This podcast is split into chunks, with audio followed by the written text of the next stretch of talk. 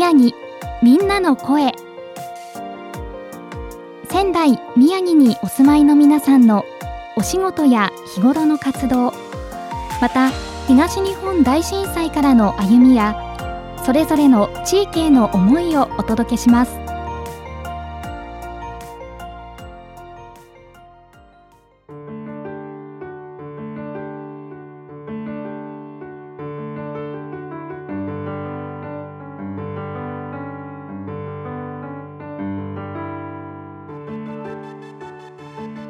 仙台宮城みんなの声。今回お話をお聞かせいただきますのは、えー東北学院大学2年生の門馬陸斗さんです、えー、門馬さん今回はよろしくお願いします、よろしくお願いします。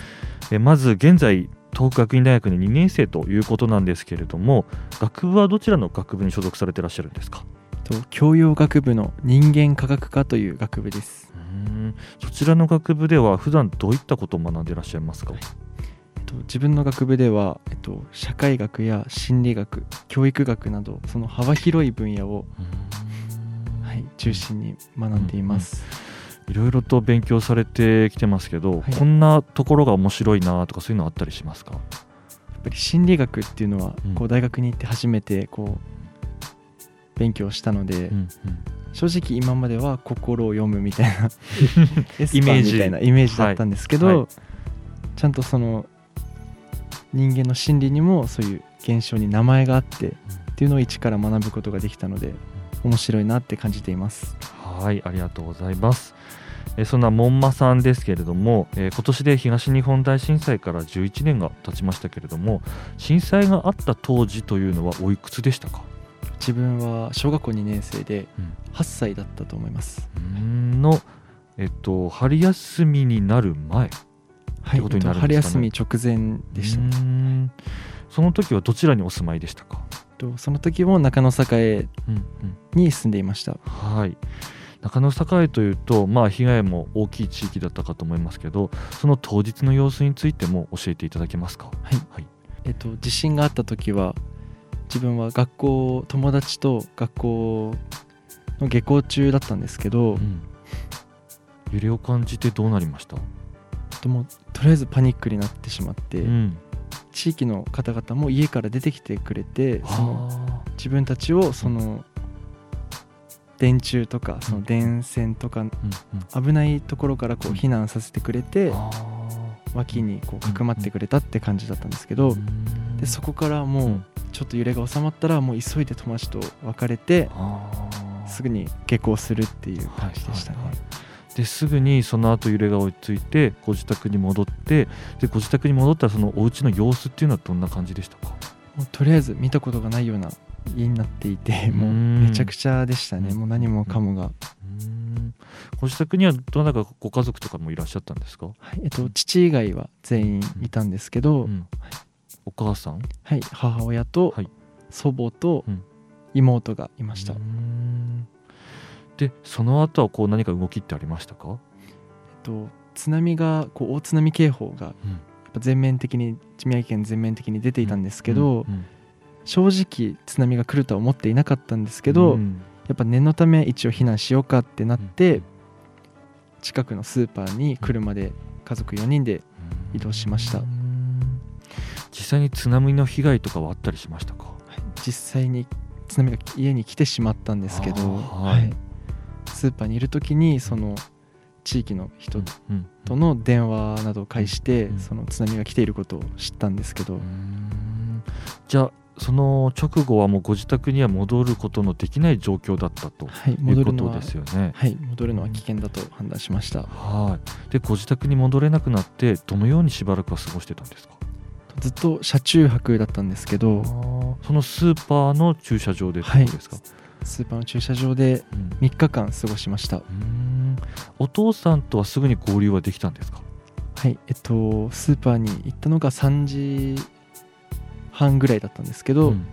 父が合流したのは5時ぐらいだったと思います、はい、でお父さんも合流してしばらくスーパーの駐車場で過ごされてということですけれども食料とかも大変だったんじゃないですか？そうですね、うん。本当に近くのコンビニでその配給されているおにぎりだったりサンドイッチをもうちょっとずつ食べながら、うん分け合いながはいらみたいな、もう本当に密かにこうなんていう。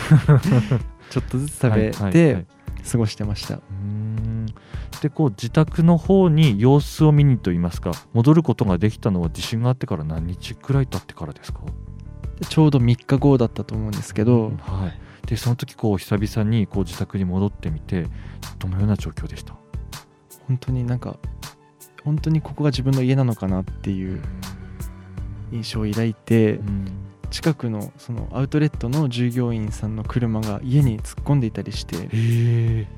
もうあなんか本当にもう終わったなって思っちゃいましたね。うん。はい、でえっとご自宅はえっとどれぐらい浸水されたんですか？と床下1メートル10センチぐらいだったと思うんですけど、うん。1階はほぼ浸水しました。うん。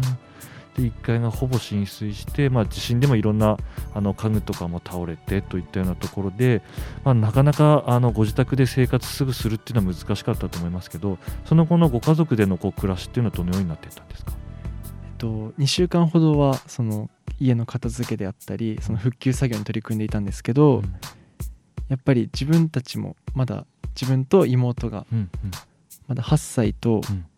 5歳だはい幼かったので、はい。と福島の二本松市といううんおばあちゃんの家にうん。僕と妹2人で送られてうん。そこで20日間くらい過ごしていました。でまあ久しぶりにこうご自宅に戻ることが4月頃ですか？はい4月の下旬あたりだったと思います。学校の再開というのもじゃあそれぐらいだったってことですか？はいそれに合わせて帰ってきたので。はい。じゃあその頃にはもうご自宅であの生活はまあ最低限できそうな状況になっていてっていう感じはいだったんですか、ね最低限だったんですけど、うん。はい。家具とかは本当に必要最低限で。うーん。そうですね。はい。じゃあその後徐々に家具とかもまた新しく揃え直してとかはいっていう感じなんですかね？はい、そうでしたで学校の再開もまあ少し遅れてというところで、まあ、久々にお友達とかとも会えたと思いますけど、はい、やその時のこの様子っていうのは覚えてますか？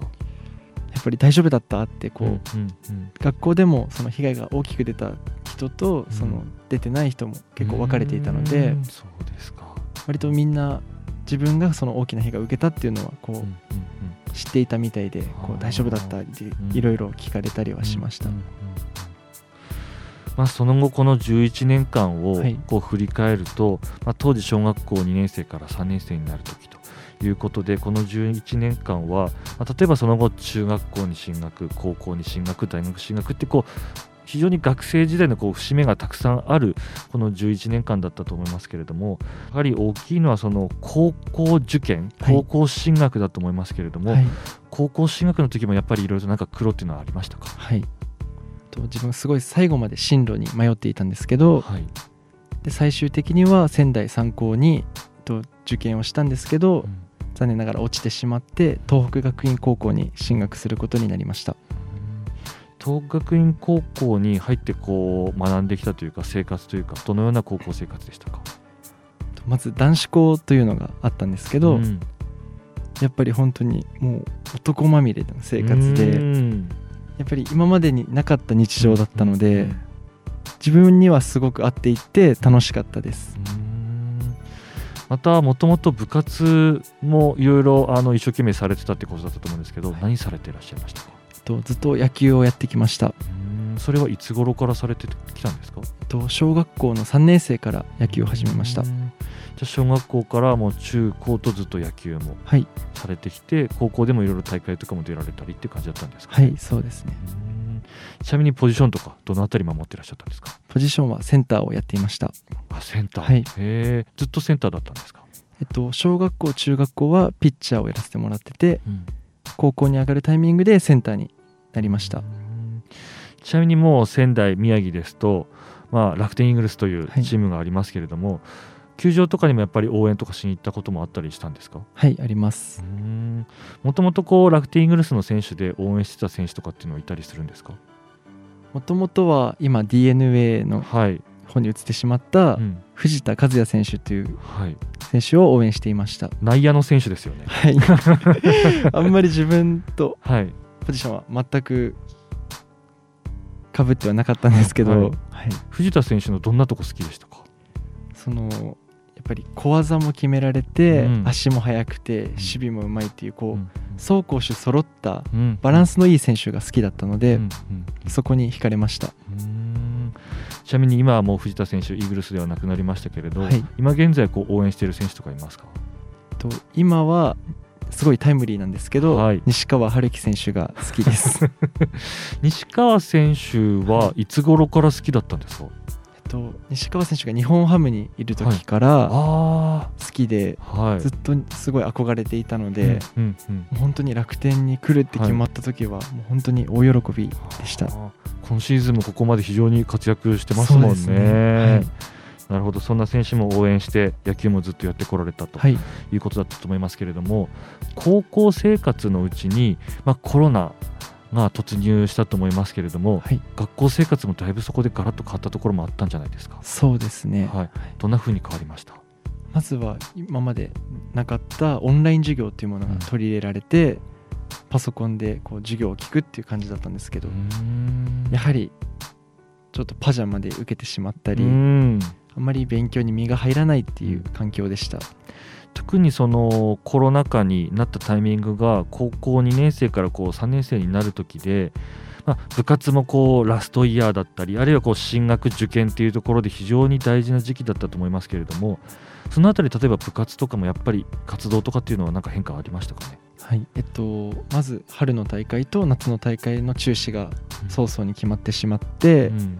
もうその時点でやっぱりチームとしてこう目指してきたもの目標がなくなってしまってもうモチベーションを維持するのがモチベーションが下がってしまってうん。練習とかはできたんですか？練習が再開されたのは6月からでした、うん。じゃあしばらくもう部活動もできなくて、はい、学校もオンライン授業になってとそうですね。教室に行くこともなくなったんですかね？はい。6月までは全くなかったです。うーんまあ、そういったこう大事な時期にこう生活に大きい変化があったと思いますけれども大学進学に対しても何か難しいところっていうのはあったりしましたか？はい。大学進学も、まあ、自分はその東北学院大学コースというコースに入っていたので、はい、その学院大学の小論文対策であったり、うんうん。そういうことをだろうこう8月9月あたりからこうのんびり始めてって感じでした、うんうんうんその大学進学に向けて、はい。この東北学院大学の方に進学しようと思ったタイミングというかあのきっかけっていうのはありますか？正直、えっと、他の大学にも興味はあったんですけど、はい、こう学院高校に入るタイミングで、うん。自分は東北学院大学コースというものを選んでし選んだので、うん。そこからもう1年生の時からもう学院大に行くっていうのは決めて過ごしていました。はい、でまあこう目標としていたといいますかあのしっかりこう大学の方にも進んでいくぞということであの大学に進学されたと思いますけれどもただ大学に進学してまだコロナ禍というところで学校にもあの入学してもなかなか行けなかったりって感じだったんですかね。そうですね。ずっとオンライン授業が続いてはい、いろいろサークルとかも見てみたかったののはあるんですけど、はい。やっぱりほとんどコロナで中止していてうん。結局何があるのかなって悩んでいるうちに気づいたら前期が終わっていたっていう感じですね。ね。学校自体にこう行って授業を受けたりすることっていうのは今はできてたりするんですか、と今はだいぶ増えてきて100人以下の授業はほぼ原則対面っていう形になっています。そうですか、はい。そういった動きに変わったのはいつ頃からですか？えっと、去年の後期は50人以下は対面。でうん。今年のうん初めからは100 100人以下は対面っていう形になっています。はい、じゃあ昨年の後期からこう対面授業もはい。こうちょっとずつこうあの復活してきてというところだったと思いますけれどもその昨年の後期あたりからサークルなんかにも何か入られたりとかっていうのはしたんですかね、はい。えっと、放送会というサークルに入りました。まあこれまでずっとこう野球をされてこられたっていうことだったと思うんですけれども、はい。こう放送会に入ってみようと思った理由きっかけっていうのはどういったところでしたか、と自分の将来について考えた時に、はい。ぱアナウンサーという気をという職業に興味を持って持ったので放送会に入会しました。そのアナウンサーに興味を持ったきっかけはどういったところからでしたか、えっとそれもまた東日本大震災の話になるんですけど、はい。その時にやっぱり被災地にそのリリポーターとしてこうアナウンサーが来て取材をしていたりするのをなんとなく自分の中でも覚えているんですけど、その取材を町の人が受けてるのを自分は見ていて、まあ、こんな大変な時にあの人たちは何をしてるんだろうって正直うん。その時は思っていたんですけど、うん。やっぱり今になってその当時の映像とかうん。そのリポートの様子とかを見た時に、あこんなに大変な時に被災地に出向いてくれてみんなにこうその思いを伝えるっていう職業素晴らしいなとうん。思い自分もその経験があったからこそ何か伝えることができるんじゃないかなと思いこの職業を目指しました。なるほど。改めてこう門馬さんはお住まいが生まれも育ちも中野堺ということをお伺いしていたんですけれどもこの中野堺の門馬さんからこうご覧になった好きなところでしたり、まあ、いいなって思うところなんかあればぜひ教えていただけますか？はい。えっとまず初めに出てくるのはやはり三井アウトレットパークがはい。あるということだと思うんですけど、はいはいはい。よく行かれたりするんですか？はい、えっと、ま、月1は絶対に行くんですけど、はい。やっぱりこう年末年始の初売りであったりそこで大幅に値下げされるのでそれを狙ってうん。勝ち取りに行くっていう感じですね。はい。その中にも好きなところありますか？えっとやっぱ他だと飲食店が多いなという印象はあります。はいはいはい。今も徐々に増えてきてたりするんですかね？そうですね、えっとうん。ラーメン屋さんであったりうん。あと中華料理屋さんであったりうん。焼肉屋さんなどうん。さまざまなジャンルの飲食店があるのでうん友達とどこ行こうってなった時うん。にやっぱり困らないっていうのが利点だと思います。うん。もう何でも自分の街に揃ってると。ほぼ揃ってると思います。うん。やっぱりそういう飲食店であったりアウトレットなんかがあってこう似合いがあの出てきているということはやっぱりこうその街に新しく暮らすようになった人もこう増えてきている印象がありますか？はいあります。自分の団地にもそのもともと畑だったところが今マンション建ったりうん住宅地が増えているなという印象はありますじゃあもう本当にこう暮らす人もそうですしお店もどんどんどんどんいろんなものが増えてきてすごく暮らしやすい街なんですかね。そうですねはいありがとうございます。それではですねここであのぜひ一曲本間さんからリクエスト曲あのいただきたいなと思うんですけれども、はいぜひ何か好きな曲あれば教えていただけますか？はいえっとこの曲は部活動のその試合の前などによく聴いていた曲なんですけど、グリーンの扉という曲が好きです。はいありがとうございます。えーそれでは最後になりますけれども本間さんのこれからの目標でしたりこれから頑張ってみたいなということあれば最後ぜひお聞かせください。とまずこれまではずっと野球漬けの人生だったのでこれからはもっとこう今まで見たことのないような新しい景色を見るためにいろんなことに挑戦して自分のその選択肢だったり視野を考え方を広げていきたいなと思っています。はい、ありがとうございます。えー今回は東北学院大学2年生の門馬陸斗さんにお話をお伺いしました。門馬さんありがとうございました。ありがとうございました。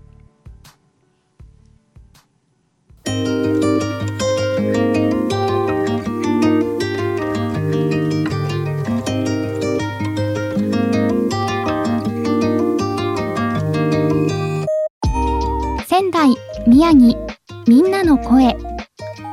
ラジオ3のホームページやツイッターからもアーカイブをお楽しみいただけます。次回の放送もどうぞお楽しみください。